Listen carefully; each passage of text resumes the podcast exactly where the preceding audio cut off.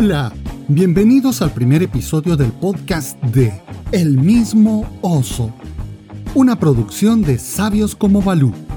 Mi nombre es Guillermo Santis, mejor conocido en la selva de Sioní como Balú. Es un gusto estar conectados a través de este podcast con todos ustedes. Iniciamos.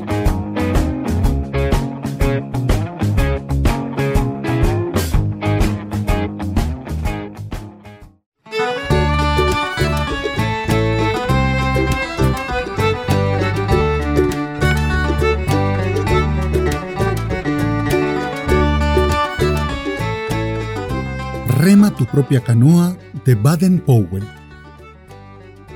Capítulo 1. Observación y deducción. Las hormigas detectives.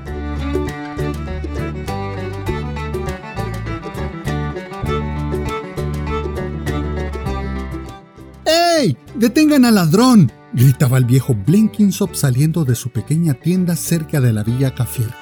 ¡Me robó mi azúcar! ¡Deténganlo! ¿Detener a quién? No se veía a nadie huir. ¿Quién lo robó? preguntó el policía. No lo sé, pero falta una bolsa llena de azúcar y estaba aquí hace solo unos minutos. Un rastreador nativo de la policía fue llamado y parecía como un trabajo imposible para él. Distinguir las huellas del ladrón de las docenas de otros pies desnudos cercanos a la tienda. Sin embargo, empezó a trotar rápidamente hacia la espesura. En algunos lugares iba sobre suelo rocoso, pero nunca revisaba su ruta, aunque no se veían huellas. La gente se preguntaba cómo podía encontrar al fugitivo. Sin embargo, la persecución continuaba. El viejo Blenkinsop resentía el calor y la carrera. Al fin, el rastreador se detuvo y vaciló habiendo perdido evidentemente el rastro. Luego sonrió. Con el dedo señaló la copa de un árbol cercano. Allí, escondido, entre las ramas, vieron a un nativo con la bolsa de azúcar.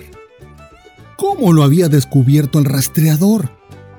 Su aguda vista había descubierto unos granos de azúcar que brillaban en el polvo.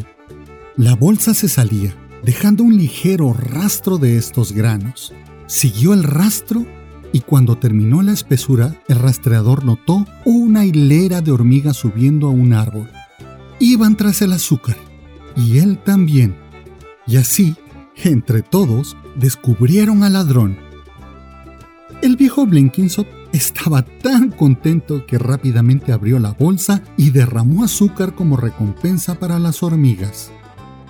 Espero que también le haya dado una palmada en el hombro del rastreador, por su habilidad al usar los ojos para ver los granos de azúcar y las hormigas, usando su imaginación para investigar por qué las hormigas subían al árbol. Cualquier persona que no fuera un rastreador nunca habría notado estos detalles. Ahí es donde entra el adiestramiento scout. Yo he conocido otro caso en que las hormigas fueron útiles de hecho, no solo fueron útiles, sino salvaron la vida de varios hombres. Estos eran un grupo de científicos que excursionaban en los desiertos de Australia, buscando plantas raras y animales, reptiles e insectos. En el desierto se les acabó el agua. Durante horas vagaron, locos de sed y débiles por el cansancio. Parecía que como otros exploradores anteriores a ellos, perecerían de cansancio y sed. Afortunadamente, vieron a una pequeña nativa. Le hicieron señas de que se morían de sed y querían que les trajera agua. Ella señaló una hilera de hormigas que subían a un árbol baobab. Este árbol tiene un gran tronco hueco que actúa como almacén de agua. La pequeña recogió una larga vara de pasto seco Trepó a un pequeño agujero al que entraban las hormigas, metió un extremo de la pajilla en él y el otro en su boca y aspiró. Así, esta pequeñita del desierto enseñó a esos sabios caballeros un poco de la sabiduría que con todos sus años de universidad no habían aprendido. Yo espero que si un scout hubiera estado con ellos, habría sabido eso o que con sus ojos e imaginación hubieran visto a las hormigas y adivinado por qué usaban el hoyo del árbol. Baden Powell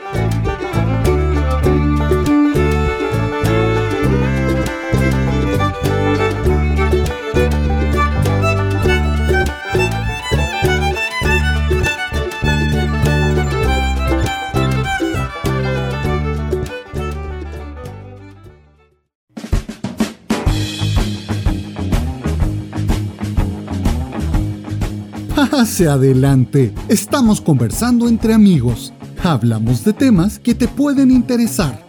Sobre el movimiento scout, la manada, el escultismo, juegos, canciones, recuerdos y cómo trabajar con los chicos de 7 a 11 años. Acércate, escúchanos, que este tema te va a interesar.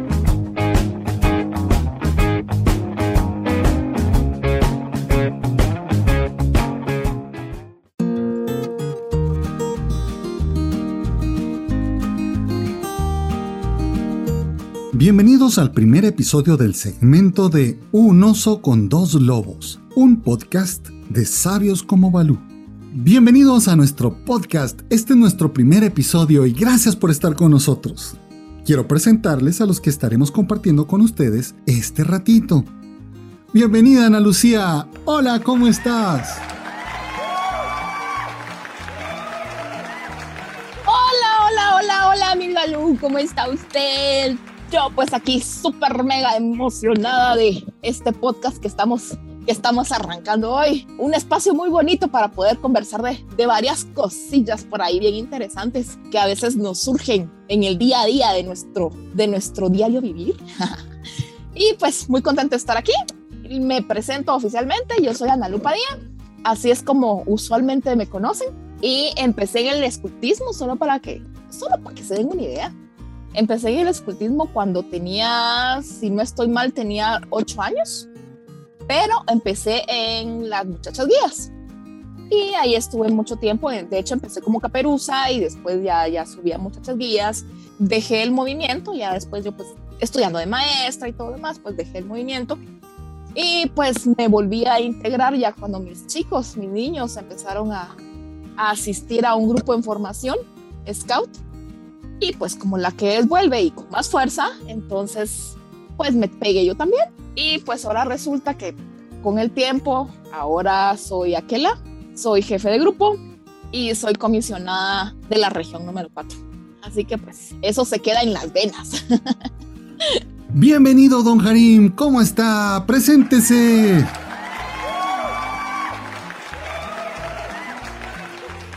Hola, hola, mi estimado Balú. Hola, hola, mi estimada Nalu. Yo soy Harim Cruz. Empecé en los Scouts allá por el año de 1989. No hagan la cuenta, ¿verdad? Eh, fui miembro de la tropa, lo que ahora sería nuestra unidad de Scout, del grupo 13, en la cual formé parte de la patrulla Cobras, de la cual fui su guía, luego fui guía y mi paso siguiente fue por el clan de Robert, siempre en el grupo 13 de aquel entonces, y por cuestiones de, de, la universidad, estudios y, y, otro montón de cosas, me retiré de forma activa del movimiento, pero en 2017 regresé. Ahora soy el Aquela de la manada del grupo 113. Una experiencia nueva, es la segunda parte de mi vida scout. Es una cuestión bien distinta a lo vivido en mi primera etapa como scout. Es un gusto estar por acá con ustedes. Bueno, pues Ahora me toca presentarme a mí. Yo soy Guillermo Santis, mejor conocido en los barrios de la selva de Sioní como Balú. Soy el creador, productor el que hace todo, todo, todo, todo en la página de Facebook de Sabios como Balú. Yo empecé en los Scouts cuando tenía 8 años, fui lobato, luego fui Scout, luego fui Rover y ahora pues soy dirigente. Soy parte de la Subcomisión Nacional de Manadas de Guatemala y soy el director de formación de manada de la Asociación de Scouts de Guatemala. Ahora somos los podcasters de Sabios como Balú. Así que, pues bienvenidos. ¿Por qué son scouts otra vez? Si viene alguien de la calle y te pregunta, ¿por qué otra vez scouts si ya habían salido de todo eso? ¿Por qué regresar al uniforme, a los pantalones cortos? Si teníamos ya una vida tan tranquila y en paz, ¿por qué regresar a ser scouts? Porque se lleva en el corazón. Cierto. Un estilo de vida. Claro, yo, yo lo he pensado, que lo que aprendimos y conocimos y vivimos se nos metió tan dentro, ¿verdad?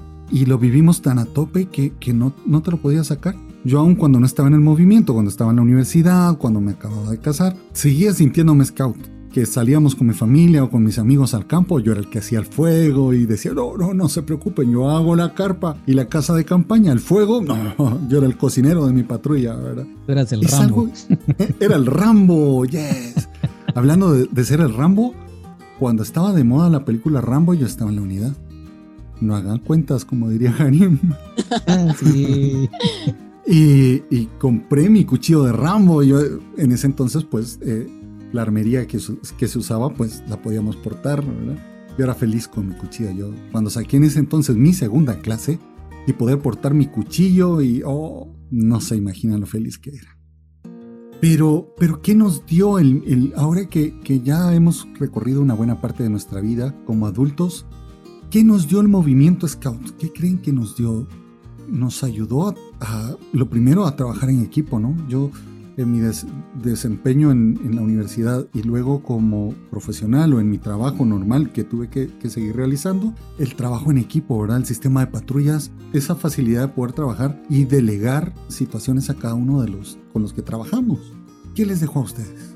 Pues a mí me dejó, eh, sí, el trabajo en equipo, pero a mí más que el trabajo en equipo me dejó un sentido de pertenencia muy fuerte yo tenía una familia, o sea, era, era mi familia y como les conté, yo empecé en el movimiento con las muchachas guías, que es la misma base, la misma línea, y yo tenía una familia. Éramos todos diferentes, precisamente las diferencias nos hacían complementarnos a todas, eh, siempre estábamos ahí. Entonces era un grupo en el que yo podía confiar, en el que podía caminar sabiendo que iban a estar conmigo, que ellas estaban pendientes de mí, que yo estaba pendiente de las otras, que nos identificábamos muy bien y a la hora de trabajar ya podíamos trabajar. Aprendí muchas cosas que hasta ahora en ningún otro lado se han tomado el tiempo de enseñármelas, de chiquita ni grande, y muchas cosas muy prácticas. Las semejanzas, yo conozco muy poco de, de las muchachas guías, porque en aquel entonces había como muy poca relación entre scouts y muchachas guías. Yo solo me acuerdo que llegábamos a dejarles cosas o a traer cosas y veíamos que tenían piscina en su... Sí, era nueve.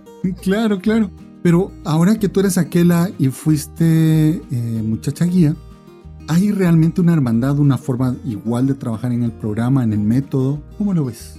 Cuéntanos así, resumen chiquitín. Resumen chiquitito, el método es exactamente el mismo.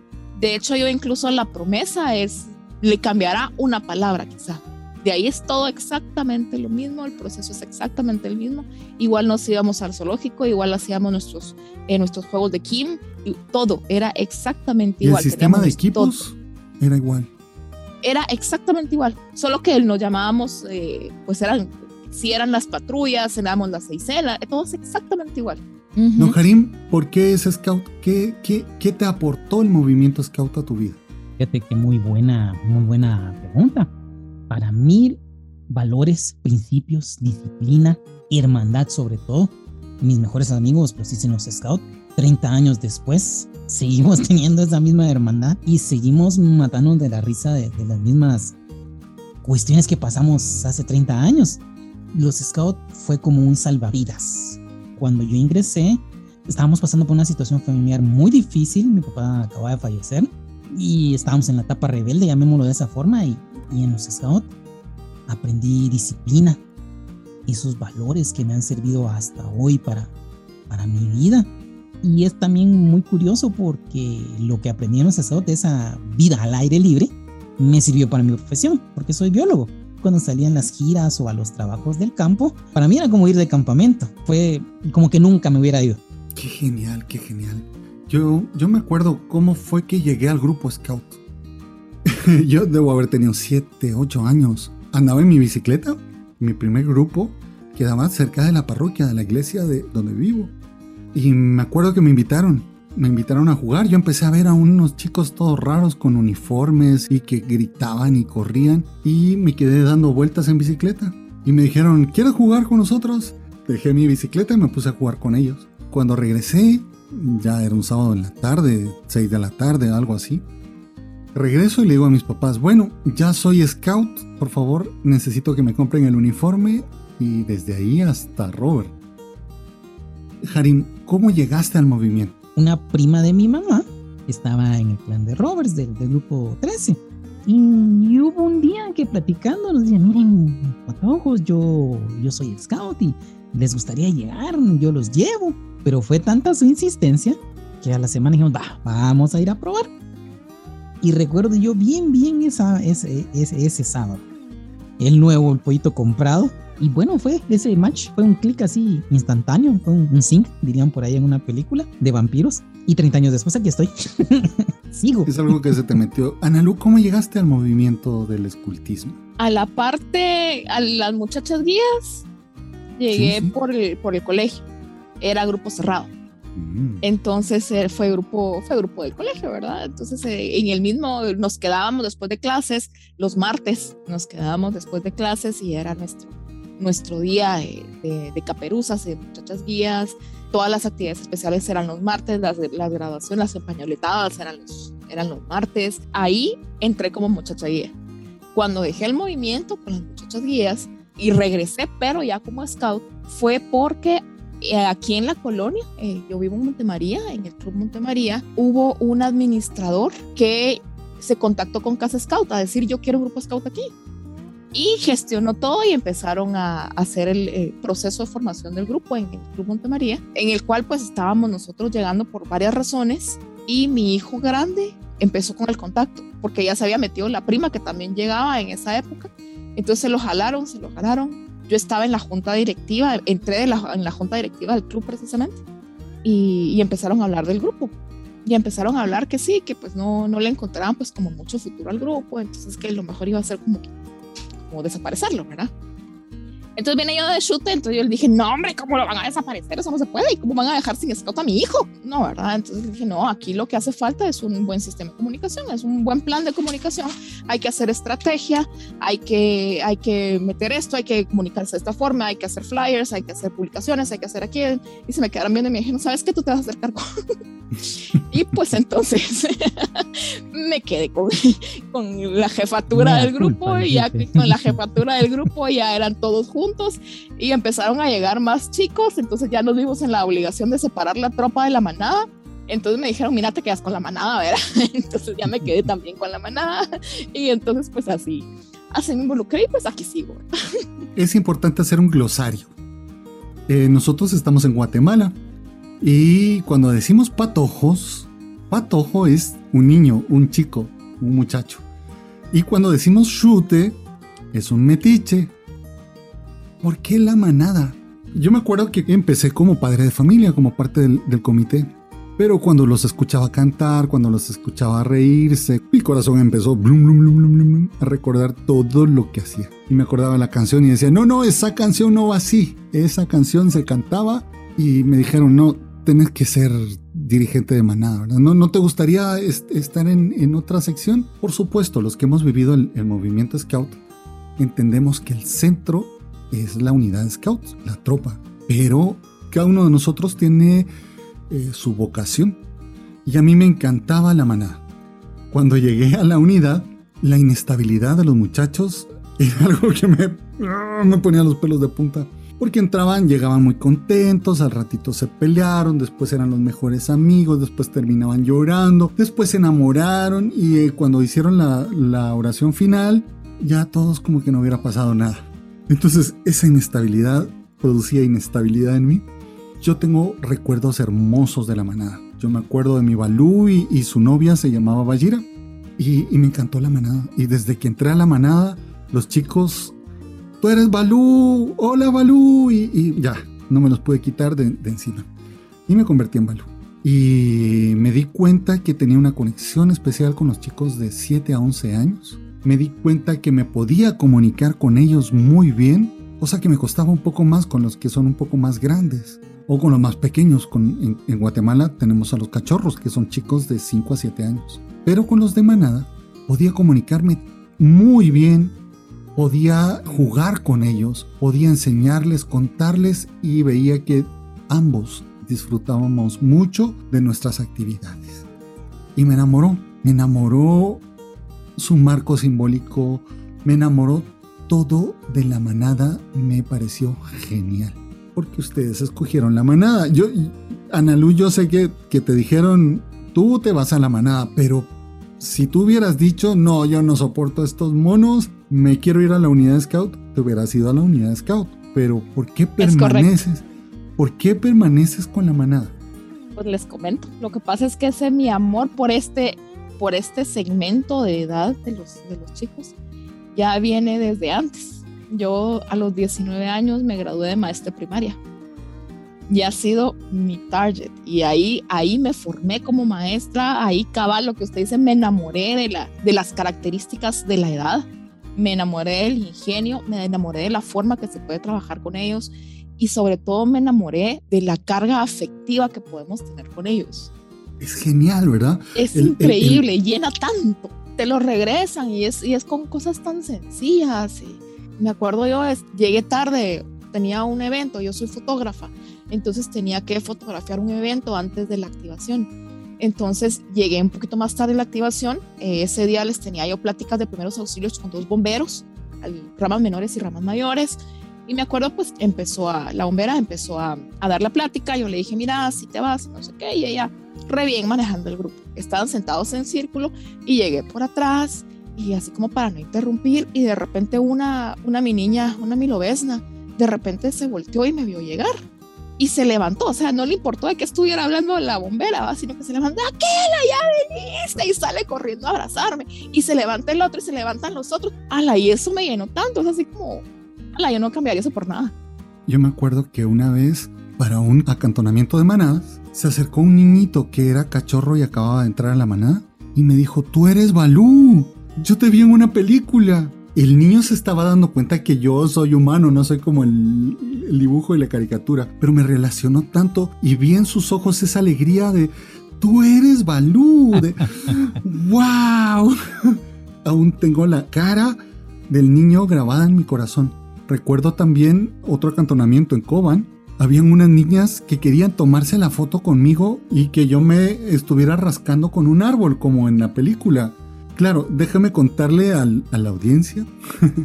Cuando yo tenía 18 años y me hicieron la cédula, medía un metro 83. Y durante ese entonces para acá, me fue creciendo una hermosa barriga, una hermosa espalda y un poquito más abajo de la espalda, entonces tengo realmente un cuerpo de oso. Precisamente hoy que salí, me estaba viendo en un espejo en una tienda y dije, tengo un cuerpo de oso terrible. Y eso me ha ayudado mucho a que los chicos se identifiquen conmigo. Y recuerdo que, para este acantonamiento empezaron a decirme en la noche, estábamos cenando en el comedor, Balú, queremos ver cómo te rascas la espalda en, una, en, un árbol, pero ya era de noche. Les dije, no, no, no, no, mañana yo les enseño, búsquenme mañana y lo haré. Bueno, pasó, el, pasó la noche y al día siguiente tempranito estaban las niñas en la mesa donde estábamos desayunando, Balú, queremos que se rasque la espalda como en la película. Yo les dije, bueno, pero se rascan ustedes también. Y cuando me di cuenta tenía un montón de niños a la par mía rascándose la espalda con un árbol y tomándonos fotos. Y luego empezaron a subir en cada uno de los grupos rascándose la espalda con Balú. Y empezaron a salir las fotos mías por todos lados donde me estaba rascando. Esas, esos momentos no se pueden pagar no hay nada que te alimente el alma de esa forma. Don Harim, cuénteme, ¿por qué la manada? Si usted todavía es joven, musculoso, inteligente y demás. Lo de inteligentes y lo de musculoso te la debo. todavía, todavía entramos en esa categoría. Nuestro grupo se formó de cero. No había quien se hiciera cargo de la, de la manada porque a mí me habían designado para dirigir la unidad. Pero como al final de cuentas nadie tomaba manada, dije, agarro yo el reto. Y así fue como asumí yo como un reto personal tomar la manada. Y creo que fue la mejor decisión que tuve. Esta segunda etapa de mi vida scout ha sido fenomenal. Ese cariño de los niños, ver esas sonrisas, sentir ese, ese feeling que ellos sienten hacia ti y tiene que ver mucho también tu personalidad, Harim. Ustedes porque no lo conocen, pero yo que trabajo, porque Harim también trabaja con nosotros en formación, tiene una onda que cuando está hablando y se pone a bailar y yo brinco, salto con ellos. No sé, es una conexión especial, no puedo describirlo en palabras. Es un match, no sé, no tengo la palabra para describir esa sensación, pero verlos a ellos contentos, para mí es el pago de todo el esfuerzo que uno hace durante la semana para, para poder tenerles un programa atractivo, bonito, y que ellos sientan eso, esa pertenencia, como le decimos nosotros, nuestra familia del sábado. ¿Cuál es la mejor sección del escultismo? La, manada. El ambiente de fantasía, el ambiente de inocencia, el ambiente de alegría es genial, definitivamente. Bueno, hemos llegado ya al final de nuestro primer podcast de Un oso con dos lobos. Este es el segmento principal de nuestro podcast de Sabios como Balú. Si tú quieres comunicarte con nosotros, lo puedes hacer al correo sabioscomobalú.gmail.com Espero que te lo hayas pasado bien, que lo hayas disfrutado y gracias por estar con nosotros. Esperamos tomarnos un café para la próxima. Así que para la próxima semana, espero que tengas un café en Guatemala nos comeríamos un café con champurradas, pero si estás en otro lugar, un café con galletas o con churros y disfrutes estos momentitos con nosotros, recordando cosas que hemos vivido todos los viejos lobos y los dirigentes de manada y los dirigentes scouts en general. Así que te envío un fuerte abrazo de oso balú y un fuerte apretón de garra izquierda. Siempre, mejor.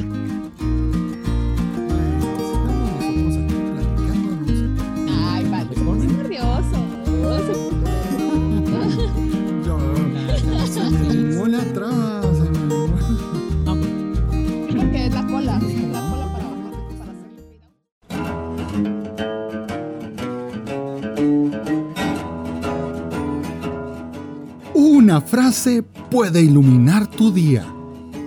Gotitas de sabiduría encapsulada. Hacer una locura de vez en cuando es una necesidad básica para mantener la cordura.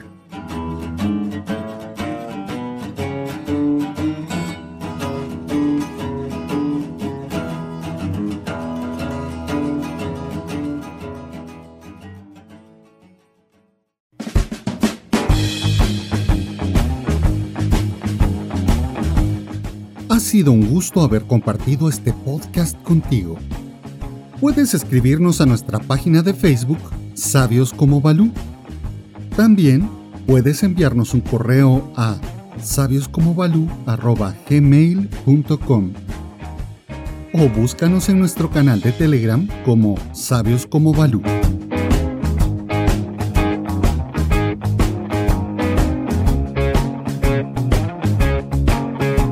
Escuchamos en el siguiente episodio de la serie.